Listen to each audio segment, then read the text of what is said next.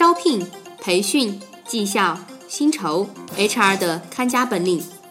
升职、加薪、跳槽、空降兵，职场人士的心头病。关于 HR 甲方、乙方的一亩三分地，一切尽在这里。欢迎收听有态度的 HR 领域垂直播客，HR 来了。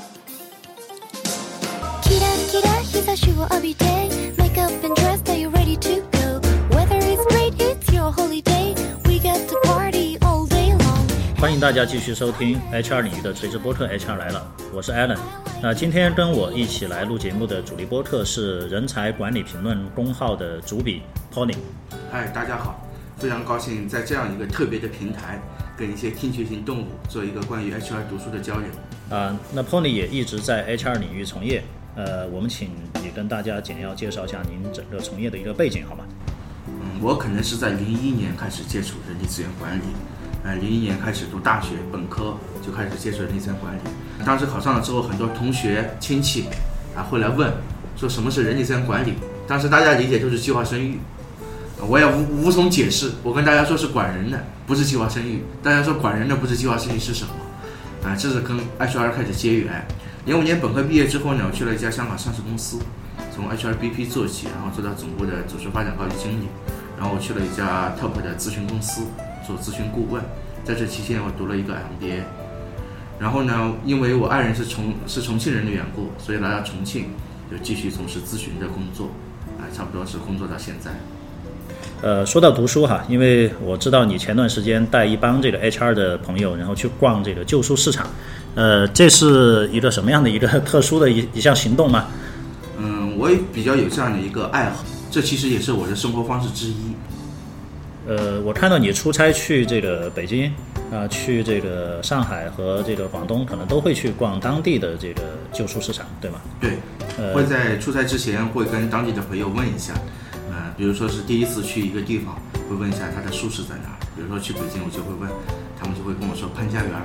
啊，看得出来您对书是特别的有钟爱。那这个有一些什么样的一些渊源吗？啊，我是一个一名新华书店的子弟兵，从小就出生生长在新华书店，所以跟书的缘分会比较深厚一些。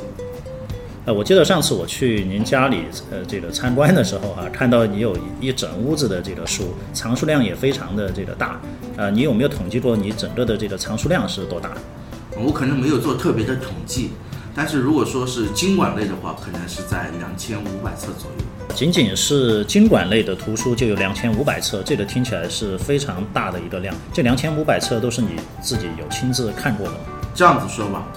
我每年会做一个年终的读书盘点，啊、会盘点一下今年的购书的额，啊、会看一下今年购书的数量，也会看一下今年阅读的量。哦，我如果说从历史上来统计的话，应该是还有四本没有读。还有四本，两千五百册当中还有四本没有读。对，还有啊这四、呃还有四本没有读完，六本没有精读。啊啊，总共大概是在十四本左右吧。啊，这这个是相当的这个恐怖了。那我想问一下，两千五百册大概花了多长的时间来呃进行这样的一个收集？从我零五年本科毕业开始，呃，我想哈，我们既然谈的是您的这个藏书吧，藏书其实就不是说随便买什么书，然后把它凑了两千五百册，对吧？对，啊，那应该说两千五百册这里面它的大类是经管类，但在其中有没有一些什么特别一些分类，或者是其中有一些特别有纪念价值的一些藏书？嗯，我会按照现代管理学的分类，把我的藏书进行一个分类。嗯，到目前为止，至少我在重庆能看到的是，我的人力资源管理跟战略管理，藏书应该是比重庆图书馆以及各大高校的图书馆是会更有质量一些。啊，我个人认为，呃，如果说有特别意义的话，呃，可能有这样三个系列的书是我比较在意或者比较欣赏的，一个是湛卢处的大师典藏系列。一个是哈佛经管简体中文系列，还有一个哈佛商业评论从零二年九月份创刊至今所有的。听起来 Pony 是非常资深的书虫了。那我们今天就关于 HR 怎么来读书这个话题，跟 Pony 来好好的聊一聊。那我想请问 Pony 的第一个问题是在你这么多年读书的经验过程当中，有没有总结出来一些读书的一些规律呢？我个人是这十年应该是有一个自己的读书的方法，呃，但是不一定会适用所有的人，而且我是从笨的方法开始的。嗯、目前来说的话，我会有一个自己的知识框架，然后我会根据自己的知识框架去选择一些图书来阅读。如果说最开始来说的话，我选择是一个蹦跶法，我是从读教科书开始。啊，读教科书，这这应该是很多的人最头疼的问题。在大学的时候，呃，被教科书折磨得够呛，啊，好像主要的目的也是用来考试吧。嗯，教科书会有这样一个问题，啊，我上次跟人大的几位老师也做过交流，就是国内目前绝大部分高校在用的教科书，嗯，都是高校的老师自己编的，他们可能有一定的出书出文章的压力，所以出的书的质量跟水平参差不齐，大家阅读起来不会有那么多的兴趣，啊，不会有激发大家的这种热爱。呃，我读教科书确实会感觉一开始会感觉比较枯燥，但是当你读过十本、二十本乃至三十本教科书之后，你就会发现教科书跟教科书之间，它会有什么细微的差别，他们的理论根基会有什么样的不一样。谈到教科书，我我能不能这样理解？它是你在整个读书的，就读 HR 这个领域相关的书的，呃，这样的一个旅程当中，呃，比较基础的一个部分，或者叫根基的一个部分，可以这样去理解吗？是，啊，那在你读过这么多的教科书里面，呃，有没有一些你会比较能够推荐给那些在学校的，或者是呃刚刚毕业还在打 HR 的这个基础的这个部分，呃，这部分的我们的听众一些比较好的一些教科书呢？嗯，事实上我跟一些老师交流的时候，嗯，我不太赞同大家就是说在本科生阶段去学习人力资源管理，因为坦率地说它不是一门基础学科，它可能跟应用会更相关一些。如果说一定要说在校阶段以及出来刚刚工作啊，非 HR 专业本身出身的话，如果可以去选择的话，我比较推荐，像诺一的人力资源管理基础第三版，啊，不用看它的那个全版，人力资源管理基础，呃，人力资源管理第五版，只要看它人力资源管理基础第三版，了解一下人力资源大体是由哪些工作构成的就可以了。呃，如果在国内的话，人民大学刘星老师编著的《人力资源管理概论》，呃，也是在国内的教科书中不可多得的一本可以入门的一本好书。啊，那在你所读的这些二三十本的这个教科书当中，呃，他们相互之间会有些什么样的一些具体的一些差异呢？嗯这是一个比较有趣的话题。我们可以看大家平常所看到绝大部分教科书，它都是按照现在所谓的人力资源六大模块对，来展开的。是，嗯，其实，在克雷曼的一本教材里面，他就很明确提到这是人力资源工作的进程。当然，他也很旗帜鲜明地说，我所讲述的就是人力资源工作的进程。但实际上，像现在这么多年，特别是有工作经验的 HR 以及在企业的管理者，他会发现，HR 这一门工作其实不仅仅是由事务性工作来组成的，可能 HR 会追求更多自身的这种价值以及为业务的贡献。那在这个基基础上去看，你就会发现绝大部分教科书没有什么区别，都在讲所谓的六大模块，或者是区分的更细。啊，我记得我见过最详细的一个版本，应该是把所有的 HR 工作分成了三十一个模块。三十一的模块，这是很恐怖的。是，嗯、这是一个传统的，我个人认为的一个弊端，就是把人力资源你本身就已经定义成一个事务性工作，或者说一个模块性工作。嗯、从特别的角度来看的话，有这样几本教科书给我的冲击会比较大。原来康奈尔大学的一名教授，现在在达顿商学院，斯奈尔，斯奈尔教授第十五版教材里面，他的提法就比较有意思。他会关注整个人力资源的环境，以及公司所处的这种战略环境，甚至人力资源如何在这种战略中去做分析，从战略的分析中去得出人力资源的规划跟政策，啊、这是比较特别的一个一本教科书。然后林德林达霍比尔切在中国财政经济出版社出版的一本《转型》，啊、副标题我是忘记了，在《转型》的一本人力资源教科书里面，啊、比较着重的描述了在转型的这个过程中，呃，其实现在比较提的这种组所谓的组织发展或组织变革这个过程中，人力资源如何在这个大环境下去支撑整个组织的转型，啊，这是比较有意思的两本书。然后最近尤里奇先生，啊，就是大家所耳熟能详的 HR Champions，然后他提到包括三支柱啊这样一些东西，他最近又有比较新的一个发现，他的提法也比较有意思。他认为人力资源工作应该关注四个方向。第一呢是员工流，就是你的员工从哪里来，如何流入，到最后流出，然后整个在公司流动的一个过程。然后呢，你光有了人不行，你还要有岗位，那肯定员工流跟工作流会发生关系。那工作流就是你在什么时间、什么地点完成什么样的工作。那如何把员工流跟工作流结合在一起？那他提了两个方向，一个是信息流，嗯传统的这种信息的流向，还有一个比较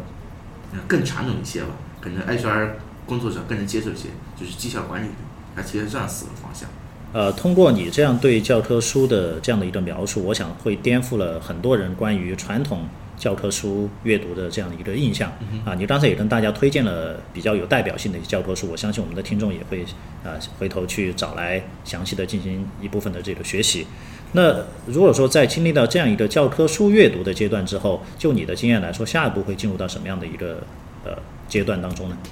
就我个人经验，特别是在工作之后，大家可能会进入到具体的，确实会进入到具体的某一个职能模块去工作，啊，这是当下中国人力资源工作的一个现状，啊，或者说你会面临一个又一个具体的工作的情境跟挑战，那这个时候可能会有意识的去选择一部分细分方向的图书去进行阅读。对，这也是我们很多人都会非常关心的，因为他进入到具体工作岗位当中，工作了这个三五年的时间，已经开始在某一个模块当中有呃相对比较长时间的一些实践了。呃，这个时候我们会面对一些问题，那么这个时候可能很多的人想从书里面去获得一些解决的一些方方法。啊、我不知道你自己是否碰到过这样的一些问题。我从 HRBP 转型到做组织发展的时候，啊、我确实当时也会遇到一些比较具体的挑战。嗯、我个人的习惯是比较习惯于从书中先去寻找一些呃答案，不不一定是答案，可能是对一些问题、一些困惑的呃事宜或者拨开一些迷雾。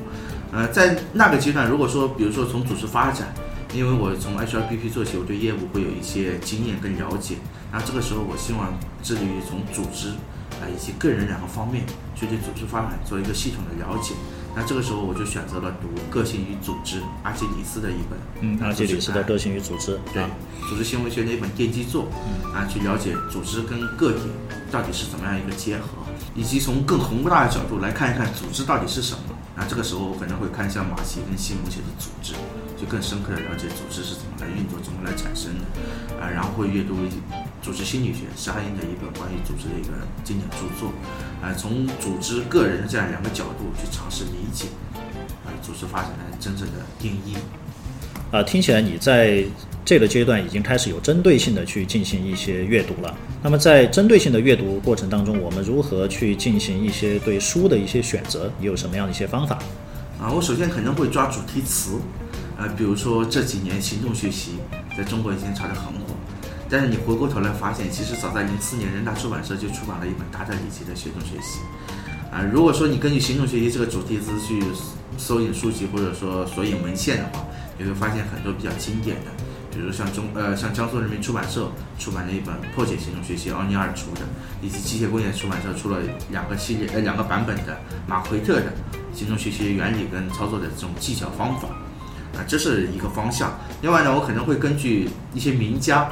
啊他们在历史上出版的一些书籍，比如说刚才说的阿基里斯啊这样一些比较经典的，啊，另外一个呢就是会从出版社的这个角度。像我自己比较收藏的比较满意的，像哈佛经管简体中文，啊，它就是商务印书馆跟哈佛出版社达成的合作协议，然后引进了一系列比较经典的经管图书，像大家耳熟能详的《蓝海战略》《美第奇效应》，都是由商务印书馆来出版的。啊，还有一个呃方向呢，应该是说，呃，我可能比较很少关注国内的人写的书，因为很少关注国内的人写的书啊？为什么除了？除了几名大家啊，比如说像陈春花老师啊这样子的，可能会的他的书我可能会关注一些，因为国内大部分出的书都会比较框架性不会有那么强，嗯，指导工作的意义也不会有那么强，很多人都是为了出书而出书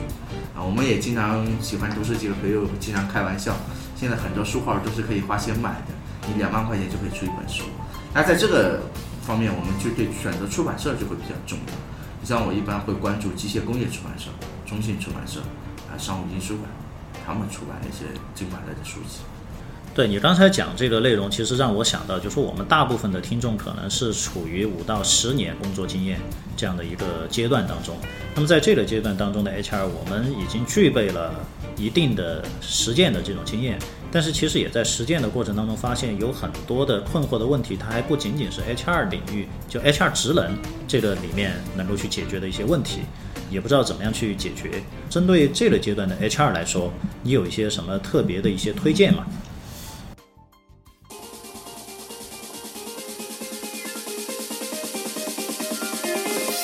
这个社会装是一种趋势，是一种潮流，但是对于装，我们也有自个儿的态度。什么是我们的态度呢？我们知道就是知道，绝对不能装，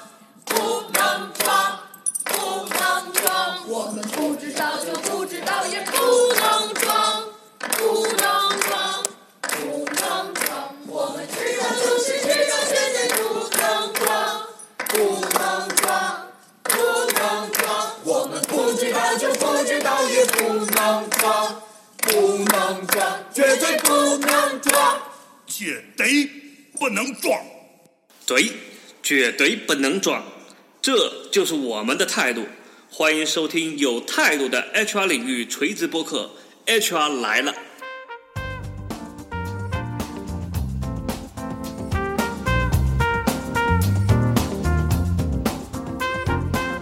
如果在这个阶段的话，我觉得个人应该有必要建立自己的知识框架。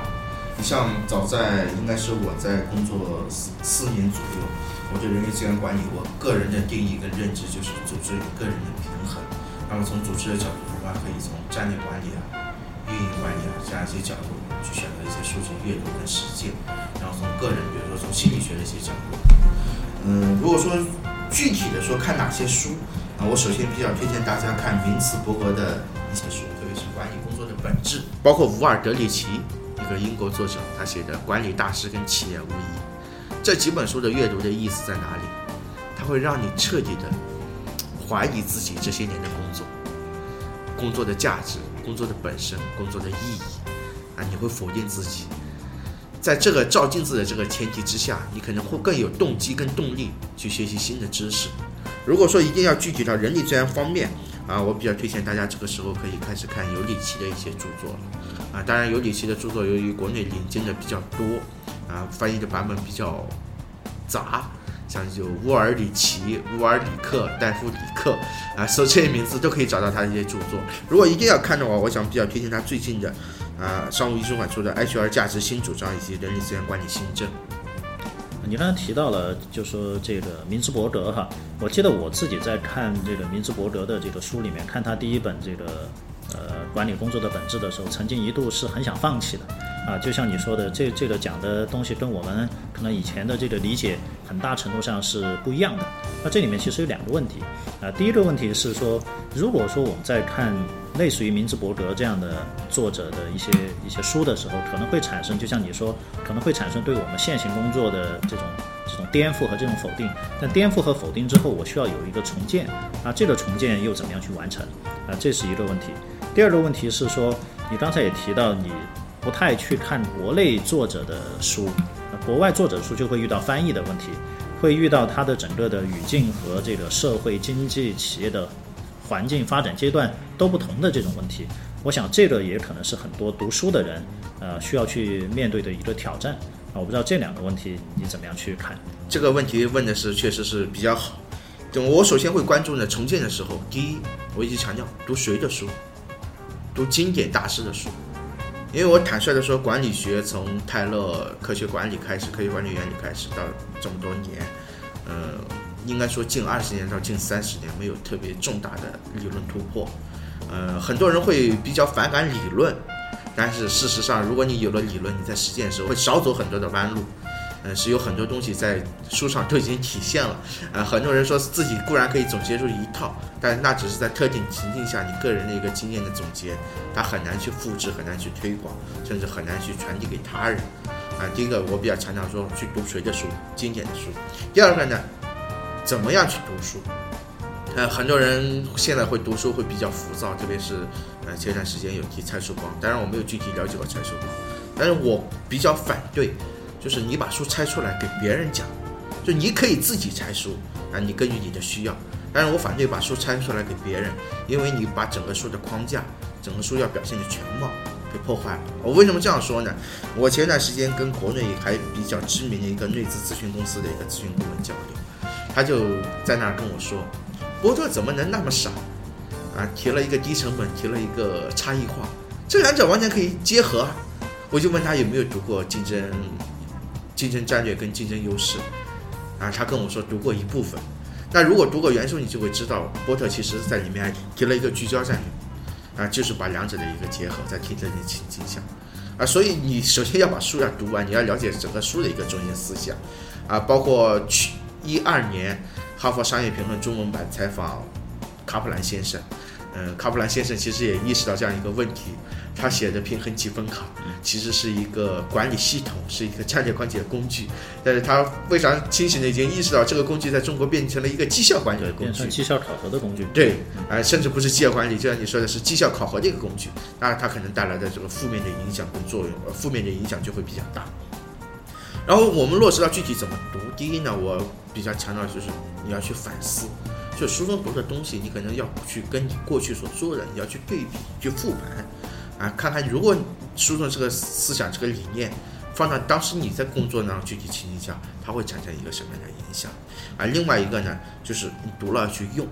打个比方说，嗯、我们现在开展会，现在比如说培训领域，大家很多在提混合式学习。那么你肯定在企业里你无法做到这样混合式学习，呃，没有这样的条件。但是就你个人而言，你比如说你可以在网上选择一个公开课，然后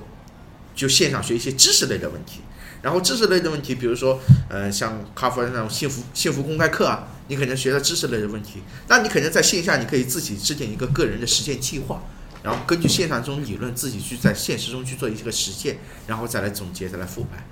那你也可以有效的去看看，在你个人而言，这种混合式学习能起到什么样的作用？啊，既学习了知识，又对自己的这种学习的东西会做一个检验跟复盘。嗯，也就意味着我能不能这样去理解哈、就是说在重建这个过程当中，实际上是打破原有的整个自己的知识框架，然后去重新构建一个新的一个知识框架，同时又去这个构建一个自己学习的一个框架。就说说到底，你得有自己的框架。是，啊，OK。那第二个问题呢，就是关于这个国外的这个书籍引进到国内，它的翻译、它的语境等等这一系列的问题，怎么样去呃克服这样的一些挑战？嗯，坦率的说，这个是一个比较难解的问题啊、包括我虽然说收藏了商务印书馆的哈佛经管系列，但是里面大部分书的翻译质量，呃，确实是不太理想的。呃，如果说在有能力的条件情况下，无论是英语能力还是经济能力，哎、大家可以尽量的去看一些原版的书籍。啊、我也说一个笑话，刚刚最近尤里奇的几本新作由电力中国电力出版社翻译了。里面把 Havit 啊 Top Four 的人力资源咨询公司翻译成了休伊特，这一看明显就是一个外行人翻译的。但他很多时候他就可能是直译，根据语义直译，他确实会破坏原文很多的重要的中心思想。好，那我们刚才聊了前面两个阶段的内容，那如果要再进一步的话，啊，会是怎样的一种读书的一种方式和一种状态呢？嗯，那我觉得在更高的一个阶段，或者说更深入的一个阶段，那可能是更着力于一些互不相连的一些知识体系之间的一些串联。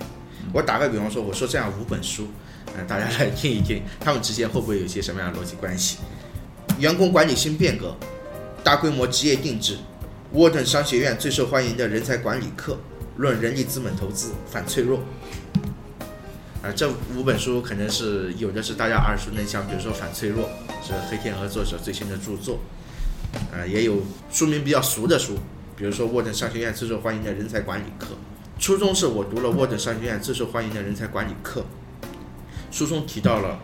一个人才管理的解决方案，是用到运筹学与供应链的管理思路，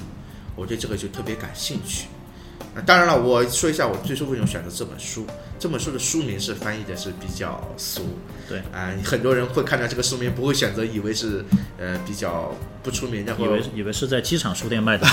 对 对对，为了引人，但实际上你看它作者是卡佩利，嗯，是沃顿商学院人力资源管理中心的主任，也就是说，其实还是要选作者，对吧？对对对，书名之下我们会看一看作者，啊、他是沃顿商学院人力资源管理中心的主任，那我毫不犹豫地入手了这一本书。当然，翻译质量是比较一般，但是它里面提到的这种运筹学与供应链管理人人才管理的这个思路，啊、确实是比较耳目一新的。在上次我见到这样的思路是，是原来华信汇悦现在汇智的董事长许峰，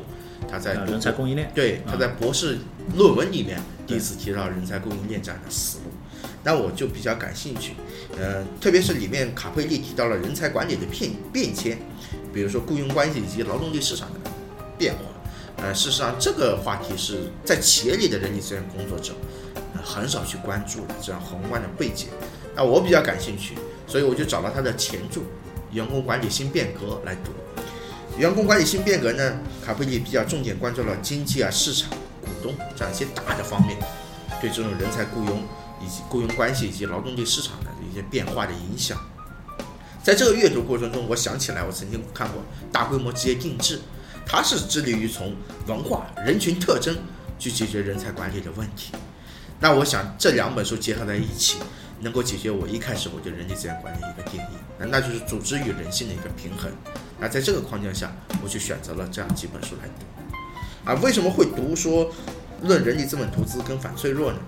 因为这三本书的主体框架涉及到很多的知识点，比如说微观经济学的供给与需求，啊，比如说宏观经济的劳动市场经济学、组织行为学里面的心理契约，啊，我读书的这个主线是人才管理，啊我比较关心是大环境下人力资本对企业的作用和影响，那我肯定会强化，所以我选择了《论人力资本投资》，啊，这本舒尔茨诺贝尔经济学奖获得者的一本经典著作。呃，然后呢，我对不确定性确实了解比较少，这是我知识框架里面一个比较薄弱的环节。那我对于不确定性可能所所所知道获得的知识都来自于黑天鹅，这样我就知道黑天鹅作者出了一本新书叫《反脆弱》。反脆弱，哎，对，所以我就选择了反脆弱。也就是意味着，实际上你还是围绕着你的框架、组织与人才的这个平衡，只是说可能比第二阶段会拔高一些，站到更宏观的一个角度来选择这样的一些问题了，对呃选呃选择这样的一些这个图书了，是对吧？对，然后这个阶段我可能会有一些变化，比如说我在一开始建自己的知识结构的时候，我可能是想着商业与人性的平衡，那在更高的阶段，我可能会去想，它到底怎么样去平衡，我们能做一些什么样的动作让它处于平衡，啊，那是这个阶段我可能会重点去关注的一些。好，呃，谢谢 Pony。刚才通过三个阶段哈，我们来简单的回顾一下。第一阶段，您的意思是说，呃，如果说有兴趣的话，最好是从比较枯燥的教科书开始打基础。是啊，第二个阶段呢，开始做一些中观层面的一些阅读。对，而第三个阶段，啊，但是第二个阶段非常重要的是，要开始去建立自己的一个是知识的框架和一个学习方法的一个框架。对，啊，那么第三个阶段可能更重要的是说，我要站在更宏观的角度，跳出原有的专业的这个视角，去做一些跨界的一些阅读。啊，但是始终还是围绕着你的框架的。是好，那这里其实还会有一个问题，就是我们的读者如果说按照这样的思路去选作者、选主题、选出版社，其实这这个工作量在没有建立自己的框架之前还是蛮大的。呃，我不知道有没有一些好的一些渠道能够帮助我们更有效的去获得呃一个信息，就是哪些书是值得一读的这样的一个渠道有没有？这其实是一个信息爆炸的时代了。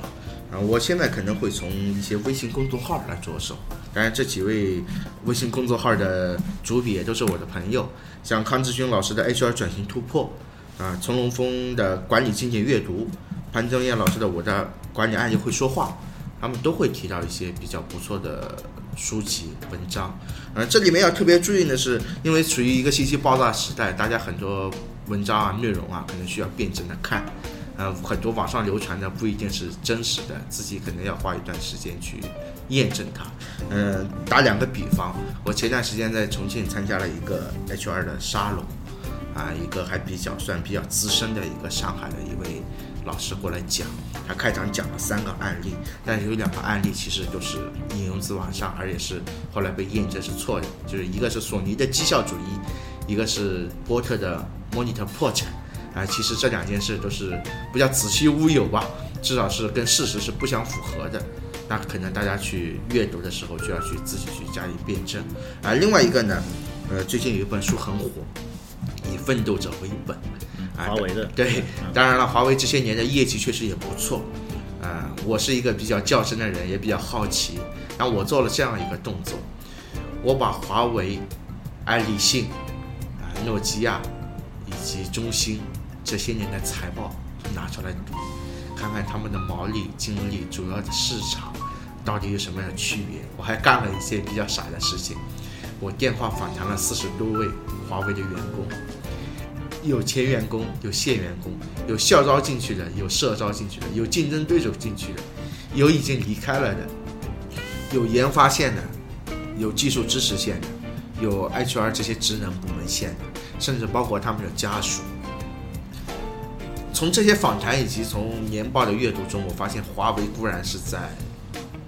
整个业务上啊、取得了比较大的突破，但是它对每个人的这种个人的这种职业生涯或者潜力，其实是有一定的透支的。啊，那在这个环境下，你可能就要去审慎的去理解以阅读者为啊、以奋斗者为本这本书，包括里面的华为的这些政策、人力资源政策，是不是可以照搬？哪些可以在什么特定的环境下去使用？啊，我觉得这样读书才会比较有意义一些。对你这个举动，其实我的理解，它已经超出于说读书这样一个范畴了哈。啊，应该是说，呃，在读书之外，我们还应该去做的一部分的这个工作。是。那除了读书，你看你读了这么多年的这个书，我知道你现在也在运营一个这个微信的公众号，啊，名字就叫做“人才管理评论”。啊，你能不能跟大家介绍一下，呃，你所现在运营的这个人才管理评论的公号，啊，它的定位是什么样子的？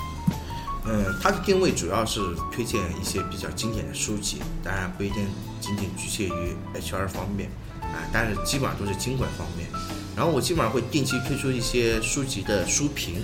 啊，从我自己个人的理解的角度，呃，也会跟大家分享一些我在日常咨询以及工作中会遇到的一些常见的情况，我自己的思考啊，还有一小部分我是如何去读书啊，甚至包括是如何去做读书笔记的。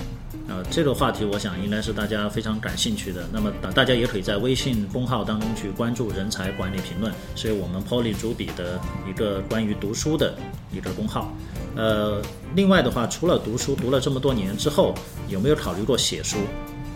嗯，其实今年就已经有出版社在约我写书，嗯，但是坦率的说，我可能是看外国人写的书会写比较多，那认为自己目前的实力可能无法达到想写到自己理想中的那种书，但是去年有参与翻译一本关于学习成果转化的书，